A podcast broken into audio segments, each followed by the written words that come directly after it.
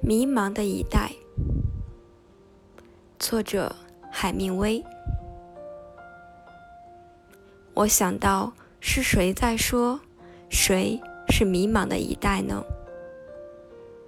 接着，当我走进丁香园咖啡馆时，灯光正照在我的老朋友内伊元帅的雕像上，他拔出了指挥刀。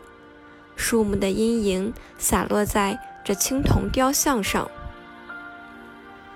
他孤零零地站在那儿，背后没有一个人，而滑铁卢一役，他打得一塌糊涂。